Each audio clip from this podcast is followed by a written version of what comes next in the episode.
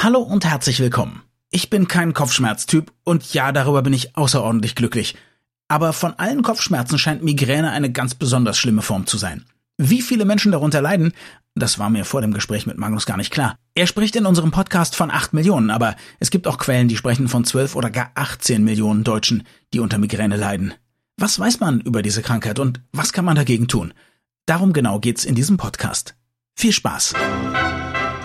Das Gehirn und der Finger. Was in unseren Köpfen und Körpern so vor sich geht. Ein Podcast mit Dr. Magnus Heyer und Daniel Finger. Magnus, wie viele Patienten, die zu dir in die Praxis kommen, kommen wegen Migräne? naja gut, also ich kann es nicht statistisch wirklich valide sagen, aber. Bin entsetzt. ich auch. Aber es sind mindestens 20 Prozent, die im weitesten Sinne mit Migräne zu tun haben. Okay, und wenn man jetzt glaubt, man hat Migräne, ist es das dann auch immer oder kann es sein, dass man was völlig anderes hat? Ja, es kann natürlich sein, dass man was völlig anderes hat, aber das Allerschlimmste, das quasi unerträglich an der Migräne ist die Tatsache, dass es ganz viele, ganz, ganz viele Leute gibt, die Migräne haben. Acht Millionen heißt es, acht Millionen. Aber nicht alleine deine Patienten, sondern jetzt schon in Deutschland. In der Summe in Deutschland tatsächlich. Acht Millionen haben Migräne und der allerkleinste Teil davon ähm, geht damit überhaupt zum Arzt. Und der aller, allerkleinste Teil davon geht damit jemand zum Neurologen. Und das ist einfach eine erschütternde Art von Lebenszeitverschwendung, denn Migräne ist nicht nur unangenehm, Migräne ist wirklich fies. Und wer regelmäßig unter Migräne leidet, unter einer behandelbaren Krankheit und sie nicht behandeln lässt, das ist einfach ein Jammer. Hm.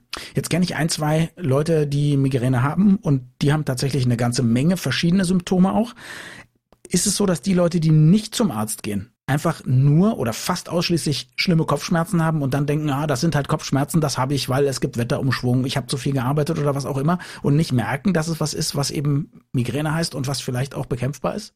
Nein, die allermeisten haben, zumindest nach meiner Wahrnehmung, durchaus die Vorstellung, dass sie Migräne haben. Oh. Aber sie haben eben auch die Vorstellung, dass man dagegen nicht viel machen kann und dann nehmen sie Aspirin oder nehmen sie ein bisschen mehr Aspirin und dabei bleibt es dann. Mein ehemaliger Chef, der sich selber als Migränepapst bezeichnet hat, was er auch war, aber er war gleichzeitig auch Schlaganfallpapst und hatte einige andere heilige Stühle inne. Mhm. Jedenfalls, ähm, der hatte mal, das ist sehr lange her, insofern kann ich die auch nicht zahlenmäßig präzise zitieren, aber er hatte mal eine Tabelle gemacht und hatte dann beschrieben, mit welchen Fehl, an welchen Fehldiagnosen Migränepatienten wie viele Jahre festkleben und verschwenden.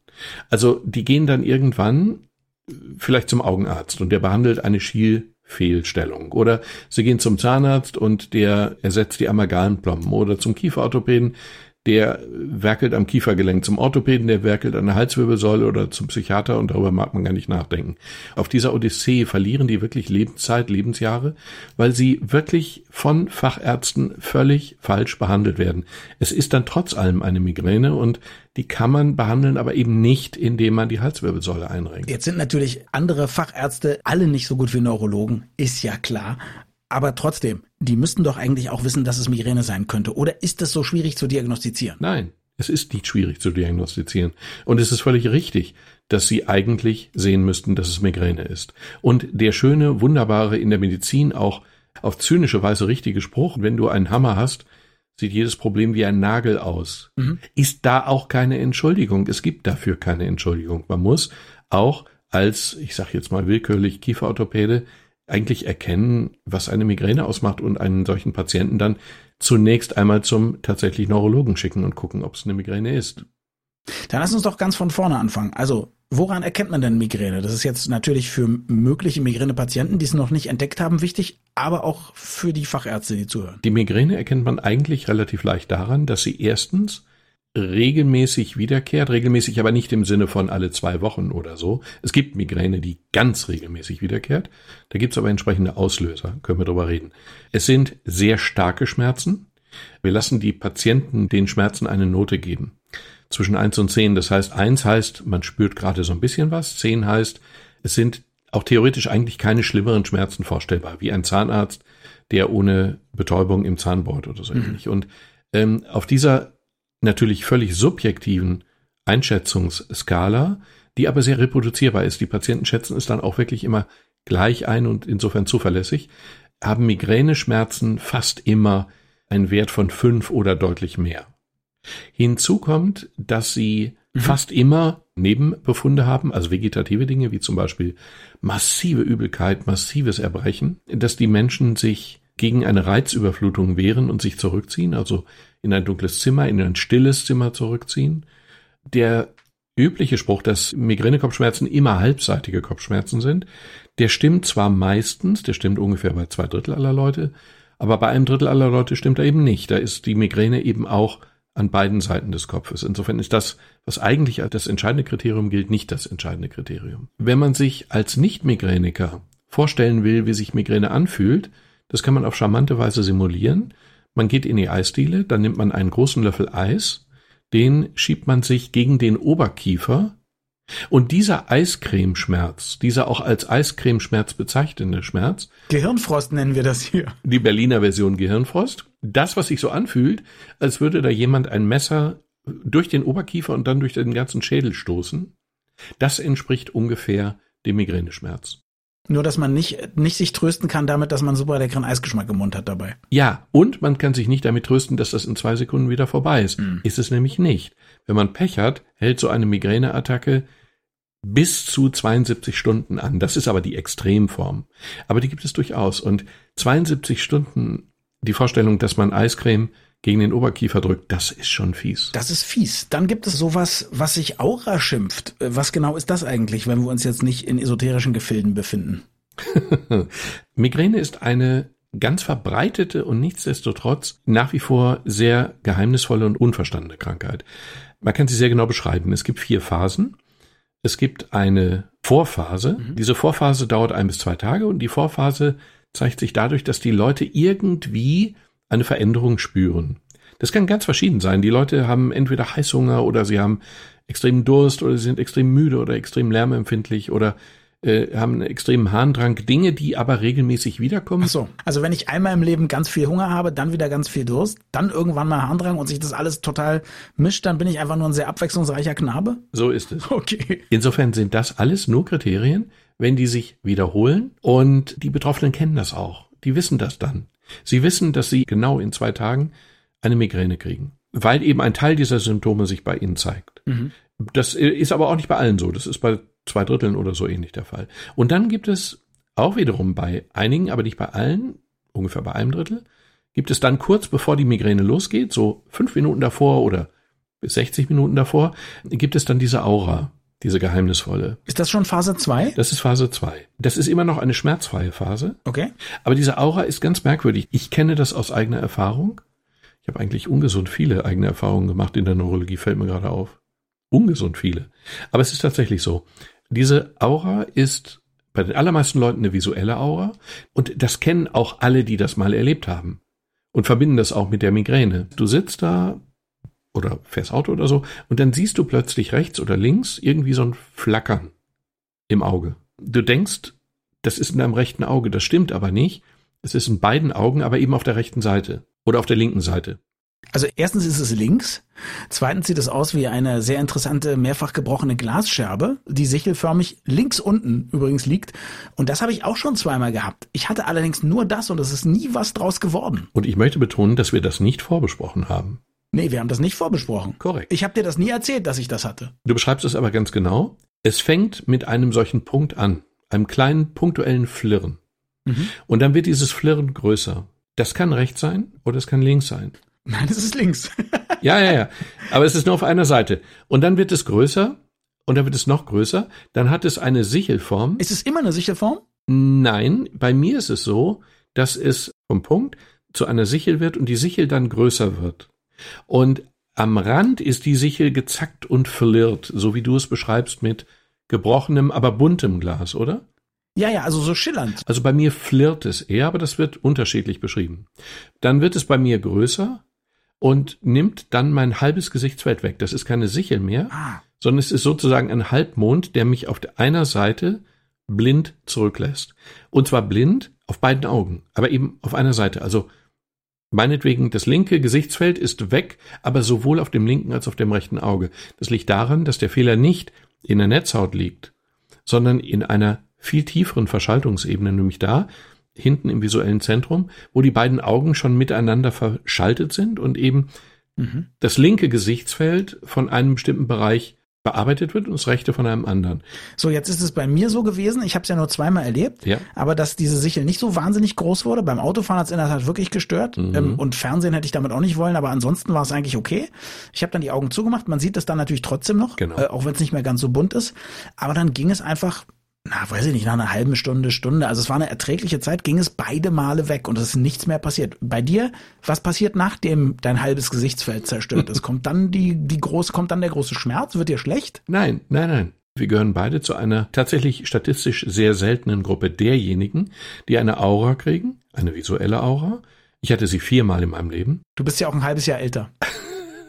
Das war jetzt, das war jetzt irgendwie uncharmant, aber okay, ich akzeptiere das. Das heißt, die in den 20 Jahren, die uns unterscheiden, kommen dann diese zwei Aura-Attacken noch. Aber wir gehören zu der seltenen Gruppe, die eine sogenannte Migräne zur Migräne haben. Das heißt, eine Migräne ohne Migräne. Das heißt, diese Aura als typischen Migräne vorboten, ohne eine Migräne, die dem folgt. Könnten wir uns krank schreiben lassen, wenn wir angestellt wären? Bei einer Migräne, sans Migräne. Naja, wir haben ja nun faktisch nur einen Ausfall von, man sagt von fünf bis 60 Minuten, je nachdem. Ja. Aber auch bei mir war der vielleicht eine halbe Stunde, vielleicht eine Dreiviertel, weiß ich nicht genau. Wir können in dem Moment kein Flugzeug fliegen. Mhm. Aber im Moment muss man ja auch kein Flugzeug fliegen. In der Phase sollte man wirklich, wirklich, wirklich an den Straßenrand fahren, wenn man Fahrrad oder Auto oder sonst was fährt. Ja, das genau das habe ich gemacht. Ich genau. war im Auto unterwegs, Exakt. ich bin auf dem Parkplatz gefahren. Genau. Ja. Und dann wartet man das ab. Und wenn man das ein, zwei Mal erlebt hat, dann weiß man ja auch, dass das keine tragische, gefährliche Sache ist, sondern dass das eben nur die Aura ist, die dankenswerterweise nicht in eine Migräneattacke mündet. Darf ich doof fragen? Du sagst, wir gehören zu dieser sehr kleinen Gruppe.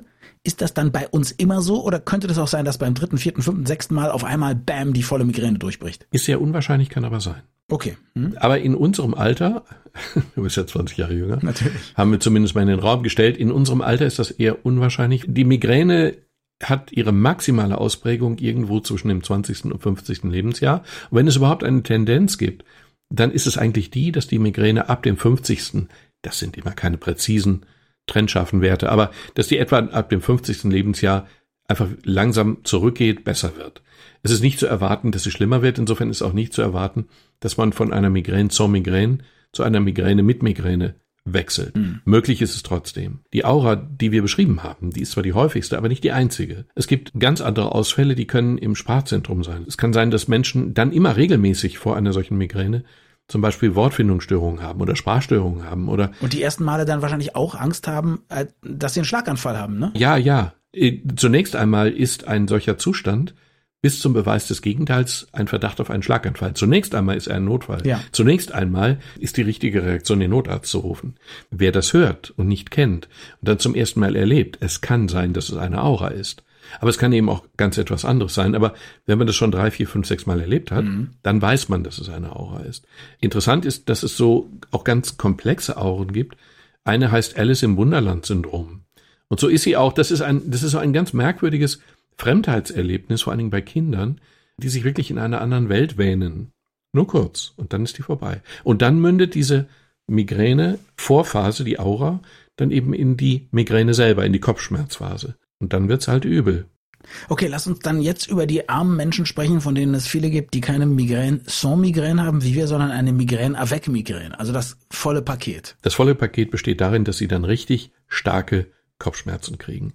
Kopfschmerzen, die sie selber als in der Regel spitz wie ein Messer und nicht stumpf wie mit einem Gürtel, den man um den Schädel stramm gezogen hat.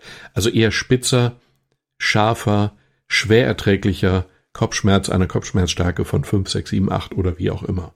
Ihr seid lustig, ihr Neurologen. Ihr piekst die Leute mit dem Messer und sagt, ist es eher so? Oder dann zieht er ihn, zieht er ihn Gürtel ganz eng um den Kopf und sagt, oder ist es eher genau, so? Genau, und dann ziehen wir den Gürtel fester und dann sagen die, nee, so will ich. Nein, aber man kann sich darunter trotzdem sehr präzise etwas vorstellen. Mhm. Und die Unterscheidung wird dadurch und durch das Gesamtbild eben eindeutig und wirklich eindeutig. Dann kommt eben hinzu, wie eben erwähnt, Übelkeit und Erbrechen. Und an dieser Stelle hat aber jeder Kopfschmerzen oder gibt es auch Leute, denen nur schlecht wird zum Beispiel? Nein, ich kenne eigentlich nur dann Patienten, wenn die Migräne weitergeht, wenn die Aura durch eine richtige Migräneattacke ersetzt wird, dann haben die auch richtig massiv Kopfschmerzen. Dann haben sie auch zum Beispiel Tränen in den Augen. Es laufen richtig Tränen aus den Augen. Mhm. Sie haben unter Umständen richtig rote Augen, also so mit Äderchen, die da reinziehen. Und sie haben sehr häufig eine ganz ausgeprägte Lichtempfindlichkeit mhm. oder eine ganz ausgeprägte Lärmempfindlichkeit oder eine Geruchsüberempfindlichkeit. Mhm. Sie ertragen also keine Reize. Sie ziehen sich in einen dunklen Raum zurück. Mein damaliger, also dieser Migränepapst, Professor Diener, der wirklich gut war, muss man sagen, der hatte selber Migräne und litt massiv unter Migräne. Und der hat sich da mal lustig gemacht über irgendeinen Professor, der dann empfohlen hat, in der Attacke, gegen die Attacke Sport zu machen. Das ist eine so bescheuerte Empfehlung, Sport zu machen. Kein Mensch mit einer Migräne, also ohne Waffengewalt, macht so jemand das nicht. Das ist wahrscheinlich wie mit einer ausgeprägten Mittelohrentzündung. Da möchte man jetzt auch nicht joggen gehen. Genau. Und mit einer Höhenangst machst du auch keinen Fallschirmsprung, also jedenfalls nicht als Erster. Ja. Es ist einfach Schwachsinn. Migräniker brauchen Ruhe und die brauchen sie wirklich. Mhm. Äh, jetzt hast du gesagt, Kopfschmerz gibt es immer, wenn man sozusagen die Phase der Aura überschreitet. Aber es ist nicht allen Leuten so furchtbar schlecht. Ähm, oder was gibt es noch für Varianten, die sozusagen entstehen können? Eigentlich ist den aller, allermeisten Leuten schlecht. Okay. Und eigentlich ist das auch ein Problem, was man dringend mitbehandeln muss. Ich hatte ja gesagt, es gibt Medikamente gegen die Migräne akut und man muss die Übelkeit bekämpfen. Erstens mal geht es den Leuten durch die Übelkeit wirklich richtig schlecht mhm. und zweitens wirken, wenn sie dann Medikamente zu nehmen versuchen, die, die gehen gar nicht rein und die werden dann auch nicht aufgenommen in der Migräneattacke. Deswegen ist die Behandlung der Übelkeit mit ein entscheidender Punkt der Gesamtbehandlung. Verstehe. Dann ist das aber auch tatsächlich, wenn man also Kopfschmerzen hat, man hat es vielleicht noch nicht oft gehabt, aber man hat vierische Kopfschmerzen, möglicherweise eine Aura vorher und einem ist dann auch noch schlecht, wenn man Kopfschmerzen hat, dann ist wahrscheinlich die Chance, dass man Migräne hat, extrem groß. Ne? Ja, ist sie. Und es ist mir wirklich völlig unverständlich, warum Patienten mit dieser Symptomkonstellation nicht wirklich zwingend zum Arzt gehen. Ich meine, man stelle sich so einen Eiscremeschmerz vor. Das ist einfach fisch. Und dann nicht zum Arzt zu gehen, das, ich verstehe es nicht. Aber die ganz große Mehrheit von Patienten geht damit nicht zum Arzt und schon überhaupt nicht zum Facharzt. Manche Leute sind sehr, sehr, sehr leidensfähig. Ich glaube, wir beide sind dann auch eher kleine Empfindelchen. Oh ja. Was aber auch in diesem Fall gut so ist. Okay, jetzt hast du gerade erzählt von dem Migränepapst, der massiv unter Migräne litt. Das muss doch nicht sein. Du hast doch gerade gesagt, man kann das behandeln. Der wird das doch gewusst haben. Oder sind das alles Errungenschaften der Neuzeit?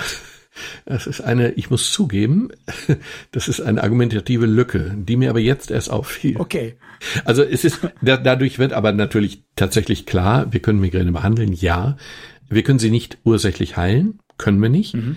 Also natürlich hat der sich selber optimal behandelt. Aber man kann sie lindern, man kann die Häufigkeit der Migräneattacken lindern und die Intensität der einzelnen Attacke und die Dauer der Attacke lindern, aber man kriegt sie nicht in Gänze weg. Und das war bei ihm tatsächlich so. Man merkte ihm an, wenn der wirklich so wieder so eine Nacht hatte, in der er Migräne hatte. Man kriegt sie manchmal ganz weg, aber häufig eben auch nicht. Okay, die Behandlung. Egal, wie weit sie jetzt dann erfolgreich ist, ob es nur lindert, ob es die Migräne seltener macht, ob sie möglicherweise die Migräne so ganz abschafft. Aber wie sieht diese Behandlung aus und ist die sehr individuell oder ist die für alle Migränepatienten gleich? Nein, die ist tatsächlich individuell. Aber das muss man dann mit dem Patienten zusammen. Also zunächst einmal ist es so, dass wir Patienten ein Kopfschmerztagebuch führen lassen, weil wir einfach eine Idee davon bekommen müssen, was ist das für ein Schmerz? Wie häufig kommt der Schmerz? Bei welchen Gelegenheiten kommt der Schmerz? Was könnten die Auslöser dieses Schmerzes sein? Und was hilft dagegen? Und dann führen die einfach ein Tagebuch, ein richtiges, normales Tagebuch und schreiben dann rein, wann, was, wie passiert ist. Und gibt's jetzt so Klassiker nach dem Motto, immer wenn ich Stress hatte im Job, kriege ich Migräne? Ja. Mhm. Ein Beispiel war mein Vater. Das war ein Extrembeispiel, aber ein nicht seltenes Extrembeispiel. Mein Vater hatte Migräne und zwar immer samstags früh. Was? Immer samstags früh. Musste er Samstagmittag irgendwas mit dir unternehmen? Fühlst du dich schuldig? genau. Die Angst davor, mit seinen beiden Jungs irgendwie rausfahren zu müssen, war so groß, dass er wäre eine Möglichkeit. War es aber in dem Fall nicht. Bei der Migräne ist es so, dass das Gehirn wohl sehr empfindlich auf Veränderungen reagiert. Also der optimale Migränepatient ist je spießiger, je gesünder. Das klingt wirklich bescheuert. Mhm. Bei meinem Vater war es so, am Samstag schlief er zum ersten Mal unter der Woche aus. Montag bis Freitag, 6.30 Uhr aufstehen, manchmal übrigens auch um 4.30 Uhr, wenn geschäftlich jemand anrief und dann taperte er morgens durch den Flur, sagte zehnmal seinen Namen, damit er am Telefon so tun konnte, als wäre er schon lange, lange wach gewesen.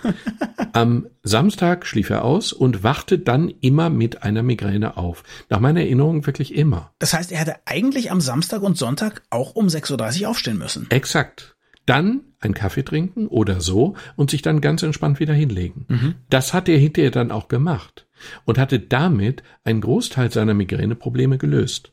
Also Veränderungen im Schlaf-Wach-Rhythmus sind nicht bei allen, aber eben bei einigen. Deswegen ist es wichtig, das zu wissen. Ein Faktor, der Migräne auslösen kann. Es kann zu wenig Schlaf sein. Mhm. Es kann aber auch zu viel Schlaf sein. Veränderungen im Stress kann eine Migräne auslösen. Das heißt, wenn jemand jetzt plötzlich Stress hat, kann der Körper mit einer Migräneattacke antworten oder wenn er ganz plötzlich keinen Stress mehr hat. Deswegen kriegen viele Leute die Migräneattacke am ersten Urlaubstag. Eigentlich der schönste Tag des Jahres oder wie auch immer. Wenn man Beamter ist, dann vielleicht auch viermal im Jahr. Bitte, nichts gegen die Beamten. Du weißt auch, was man über Neurologen sagt. Also sei brav. ich nehme alles zurück. Aber ähm, tatsächlich der erste Urlaubstag, der erste entspannte Tag, wird dann zu einem Horrortag durch eine massive Migräneattacke. Mhm. Es ist einfach die Veränderung, die das macht. Okay, jetzt habe ich eine, jetzt wage ich eine Hypothese. Bitte. Wir können gleich gerne noch darüber sprechen, ob es andere Klassiker gibt, was wir können mit den Behandlungsmöglichkeiten weitermachen. Aber ich habe extra jetzt nicht allzu viel mir angelesen über Migräne. Also außer dem, was ich in den vergangenen Jahren vielleicht schon mal mitbekommen habe, wenn irgendwie ein Spiegel oder Sterntitel da war oder so. Also, ja. Jetzt, nach dem, was du beschreibst, müsste Migräne doch einfach ein Problem sein von einem unflexiblen Gehirn. Also ein Gehirn, was auf einmal eine große Anforderung an Last bekommt oder zu wenig Auslastung bekommt und einfach nicht weiß, was es mit diesen veränderten Nervenimpulsen machen muss. Also ein, naja, es gibt ja also auch Arterien, die sich nicht mehr sehr gut dehnen und zusammenziehen. Und sowas ähnliches müsste doch bei diesem Gehirn sein. Sprich, Wäre nicht eine optimale Therapie eine Therapie, die die Leute ähm, einmal um die ganze Welt führt, sodass sie mal richtig lernen, mit Veränderungen klarzukommen? Vielleicht ist das so, vielleicht ist das nicht so. Aber die Kasse zahlt die Behandlung nicht. Die Kasse zahlt die Behandlung leider auch nicht. Gutes Gegenargument. Dann kann es ja auch nicht so sein. Was die Sache zusätzlich erschwert, ist die Tatsache, dass das Gehirn selber erstmal überhaupt keinen Schmerz fühlt. Klar. Das Gehirn hat keine Schmerzrezeptoren. Das Gehirn kann gar nicht wehtun. Was aber wehtun kann, sind die Hirnhäute beziehungsweise die Nervenenden in den Blutgefäßen der Hirnhäute. Mhm. Und da passiert irgendetwas. Also das heißt, du weißt gar nicht, wie, wie weit oder wie weit weg oder wie nah dran ich an der Wahrheit bin mit meiner Idee? Ich weiß es nicht. Ich weiß es tatsächlich nicht. Wir glauben zu wissen, oder zumindest es war eine lange allgemein anerkannte Hypothese, dass die Blutgefäße sich erst weiten und dann zusammenziehen und dann beim Zusammenziehen schmerzhaft werden. Mhm. Kann sein oder auch nicht. Es ist eine aktuellere These, dass es sich hier um eine nicht infektiöse Entzündung handelt, ein Entzündungsmechanismus in irgendeiner Form. Weiß man, wo das herkommen sollte? Wahrscheinlich nicht. man weiß aber eine Sache, man weiß, das ist ja jetzt sozusagen die pathologische Ebene. Man hat auf der anderen Seite die Theorie, dass das Migränegehirn unter einer Reizüberflutung leidet, dass die Filtermechanismen versagen. Was ja nicht stimmen kann, wenn man sozusagen eine, wenn ein Urlaubstag, und man muss ja nicht immer eine Reise machen. Es kommt ja auch bei Leuten vor, die auf einmal länger schlafen können, wie dein Vater. Mhm. Also das würde ich sagen, hat ja nun mit Reizüberflutung wenig zu tun. Das stimmt. Aber Migräne scheint ein ein Hexenwerk. Nee, ja, genau. Der Laie sagt Hexenwerk, der Fachmann sagt multifaktorielles Geschehen. Die Begriffe sind synonym zu verwenden. Okay. Aber das Interessante ist, es können mehrere Faktoren in einem komplexen Zusammenspiel eine Rolle spielen. Das wissen wir am Ende nicht. Die Reizüberflutung ist aber zumindest plausibel, denn die Leute ziehen sich dann ja, das ist auffällig, von allen Reizen zurück. In der Migräneattacke selber erträgt der Migräniker keine Reize. Nicht optisch, nicht akustisch, nicht vom Geruch her und überhaupt. Was aber nicht heißt natürlich, dass es durch eine Reizüberflutung dieser Zustand ausgelöst werden soll. Völlig richtig. Interessanterweise, es gibt auch immer so anekdotische Beobachtungen, die aber nicht wirklich dann zwingend haltbar sind, aber trotzdem interessant. Ich habe eine Fortbildung gemacht zum Thema Migräne. Wir saßen in einem Raum und dann stand da so ein uraltes Telefon mit einem, mit einer Schnur dran. Die Älteren werden sich erinnern. Und dieses Telefon klingelte plötzlich irgendwie. Es ging aber keiner dran und mich hat das dann auch nicht weiter interessiert, weil für mich war es nicht und ich dachte mir, wenn dann der Institutsleiter nicht dran geht, dann muss ich auch nicht dran gehen. In Wirklichkeit war das ein Test und das Interessante war, dass die Leute innerhalb der Ärztegruppe, die Migräne hatten, gelegentlich Migräne hatten, diesen Klingelton als schier unerträglich empfunden haben und die Tatsache, dass keiner dran ging auch und die anderen, die damit kein Problem hatten, eben damit kein Problem hatten. Also die sind nicht nur relaxter, sondern auch unempfindlicher gegen Migräneattacken. Ja, genau. Vielleicht ist es so, dass wir nicht Migräniker, wobei ja gar nicht ganz klar ist, ob wir zwei mit unserer Migräne zur Migräne überhaupt als Nicht-Migräniker durchgehen. Oder ob wir im genetischen Sinne eine Migräne haben. Das ist nicht klar. Jetzt lass uns zurückkehren zu den Menschen, die darunter leiden. Jetzt haben die ihr Kopfschmerztagebuch ausgefüllt. Jetzt gibt's ja zwei Möglichkeiten. Entweder ist es so uneindeutig, dass man nicht sagen kann, Samstag, wenn er ausschläft, kriegt der Patient irgendwie ein Problem. Ne? Es könnten ja ganz viele verschiedene Möglichkeiten sein. Oder der Patient sagt, ja, ist mir doch egal. Ich will trotzdem Samstag aufschlafen. Herr Doktor, machen Sie was. Ich will nicht um 6.30 Uhr aufstehen müssen, nur damit die Migräne weggeht. Kannst du diesen beiden Typen helfen? Das eine ist, es gibt keinen Patienten, der samstags eine Migräne kriegt und sagt, ist mir doch egal, ich möchte einfach ausschlafen. Das Preis-Leistungs-Verhältnis ist sehr eindeutig zugunsten des 6.30 Uhr aufstehen, Kaffee trinken, ein bisschen mit der Familie reden und dann sich wieder hinlegen. Das machen alle. Okay, verstehe ich. Abgesehen davon findet man aber natürlich nicht immer eine solche ganz präzise Ursache-Wirkung. Zumal einige Sachen auch nicht eindeutig sind. Man sagt gemeinhin, dass zum Beispiel Rotwein oder Käse oder Schokolade eine Migräne auslösen mhm. oder zum Beispiel übrigens auch Wetterumschwung eine Migräneattacke auslösen. Es scheint aber falsch zu sein. Es scheint eher so zu sein. Ich sprach ja von dieser Vorbotenphase, dieser Protomalphase, ein bis zwei Tage vorher. Es sieht eher so aus, als ja. würden die Leute, die dann eine Migräne kriegen, in dieser Vorphase der Migräne plötzlich einen Heißhunger auf Käse, Schokolade, Rotwein oder eine extreme Wetterfühligkeit entwickeln. Und unabhängig davon, ob sie jetzt dem nachgeben oder nicht, es ist egal, ob ich jetzt Rotwein trinke oder nicht, die Tatsache, dass ich jetzt ein unbändiges Bedürfnis habe, Rotwein zu trinken, beweist mir schon, dass die Migräne kommen wird. Ich kann ihn auch trinken, ich kann es lassen, es verändert im Verlauf nichts. Es ist also keine Ursache davon, es ist nur ein Zeichen davon, dass es unterwegs ist sozusagen. Exakt. Wenn wir also diese Ursachen nicht eindeutig zuordnen und bekämpfen können, Hormonveränderungen, viele Frauen haben eine zyklusabhängige Migräne, das kann man ja auch nicht verhindern. Das kann man unter Umständen durch die Pille modifizieren, aber das ist eben einfach so. Und dann kann man aber die Migräne behandeln. Man kann die Attacke selber mit verschiedenen Schmerzmitteln plus Antibrechmitteln behandeln. Man kann das auch durchaus erfolgreich tun. Es gibt verschiedene Substanzklassen und es gibt eine ganz neue Substanzklasse, monoklonale Antikörper, die sehr vielversprechend gegen einen ganz, ganz bestimmten Botenstoff vorgeht und zu helfen scheint. Zumindest einer gewissen Gruppe von Patienten. Und insofern kann man den allermeisten Patienten in der akuten Attacke helfen. Wichtig ist nur schnell und konsequent. Die, je früher ich das Medikament einnehme, desto besser ist die Wirkung. Wenn die Attacke schon läuft, wenn ich also nach dem Motto, ich beiß jetzt so lange die Zähne zusammen, bis es nicht mehr anders geht, wenn ich dann die Medikamente nehme, dann ist eh zu spät. Man muss sie nehmen, sobald die Migräne sich ankündigt, und das tut sie ja charmanterweise. Man weiß ja vorher, wenn sie ausbricht, in der Regel. Mhm. Man muss also rechtzeitig reagieren und man muss die Medikamente wirklich ausreichend dosieren, und nicht auf eigene Faust halbieren oder so ähnlich, weil dann bringt's auch nichts. Okay, ist ganz interessant, weil du von dieser neuen Klasse gesprochen hast. Wenn du sagst, es gibt sozusagen schon Klassen von Medikamenten, die man bisher nehmen konnte. Ich nehme an, da gehören diese ganzen Nicht-Opioiden, heißen die, glaube ich, dazu. Ne? Was gibt's da alles? Paracetamol, Aspirin, äh, Diclofenac, Metamizol, genau. diese ganzen Sachen, die man so, die man ganz gerne mal verschrieben bekommt. Sind das auch schon welche, mit denen man Migräne behandeln kann oder muss man da äh, zu den Opioiden greifen? Nein, ausdrücklich sollte man das nicht tun. Die wirken stärker, aber die wirken bei Migräne Migräne eigentlich nicht wirklich überzeugend stärker. Okay. Da ist das Nebenwirkungsspektrum und das Suchtspektrum einfach zu ausgeprägt. Das bringt es eigentlich nicht. Also okay. erster Schritt, sogenannte nicht steroidale Antirheumatika, das ist vor allen Dingen ASS, also Aspirin oder Ibuprofen. Mhm.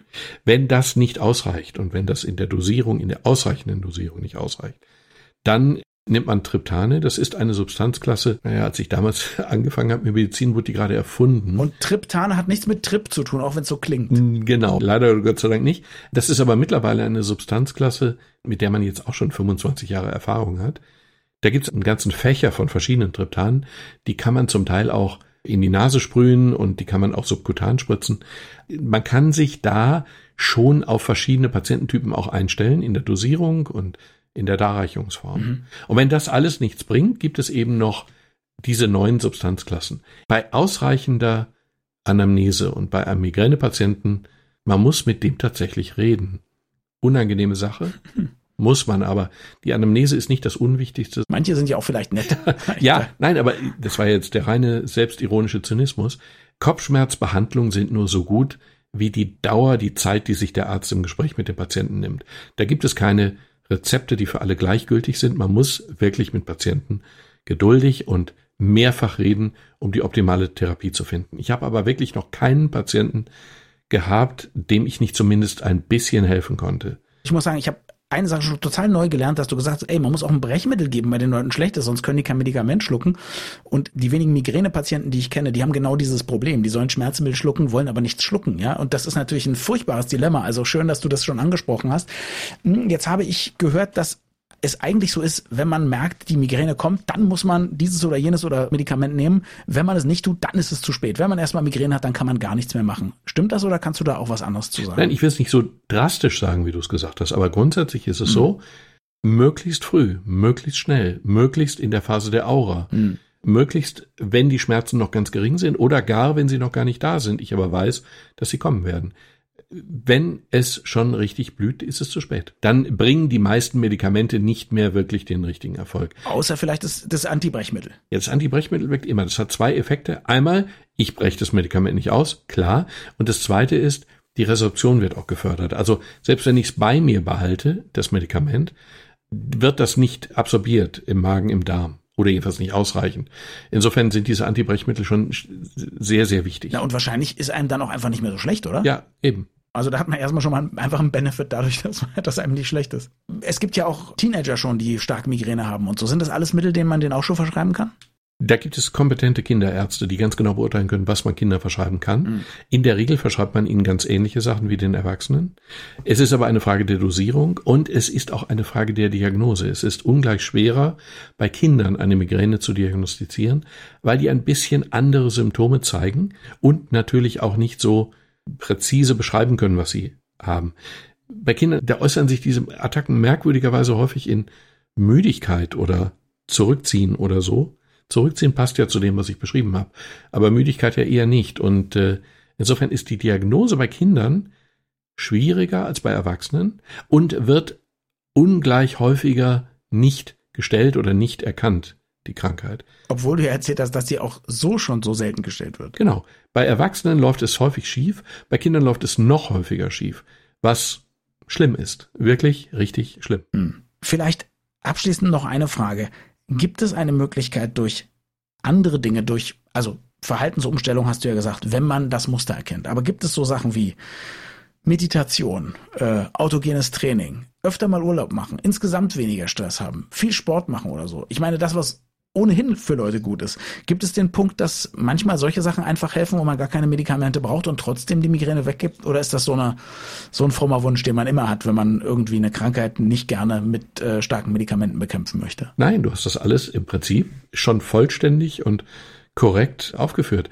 Zur Vorbeugung von Migräne, nicht zur Behandlung, mhm. nicht zur akuten Behandlung, aber zur Vorbeugung verschreiben wir, in Anführungsstrichen, verschreiben wir Sport.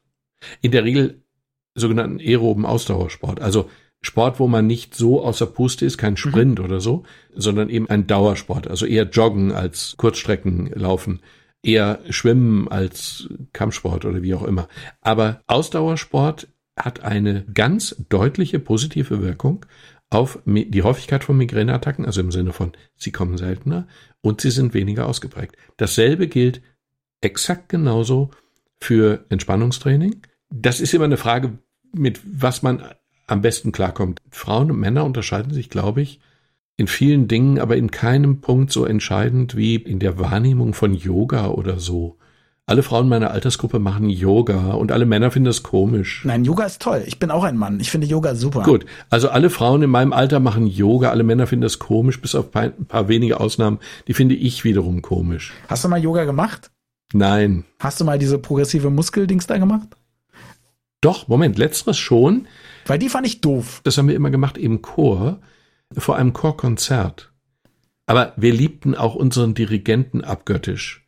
Und wir hätten alles für und mit ihm gemacht. Insofern auch die progressive Muskelrelaxation nach Jakobsen. Aber es ist nachgewiesenermaßen so, da gibt es wirklich Studien zu, dass diese Art, welche Art auch immer, aber dass eine Art von Entspannungstraining ausdrücklich die Migränehäufigkeit reduziert. Ist sinnvoll. Ein anderer Faktor ist übrigens Schwangerschaft. Schwangere haben deutlich weniger Migräne, leiden deutlich weniger unter Migräne, seltener und weniger ausgeprägt. Nur kann man ja auch nicht immer schwanger sein. Vielen Dank fürs Zuhören. Unsere nächste Folge erscheint dann am Dienstag und ist wieder ein Corona-Spezial. Bis dann.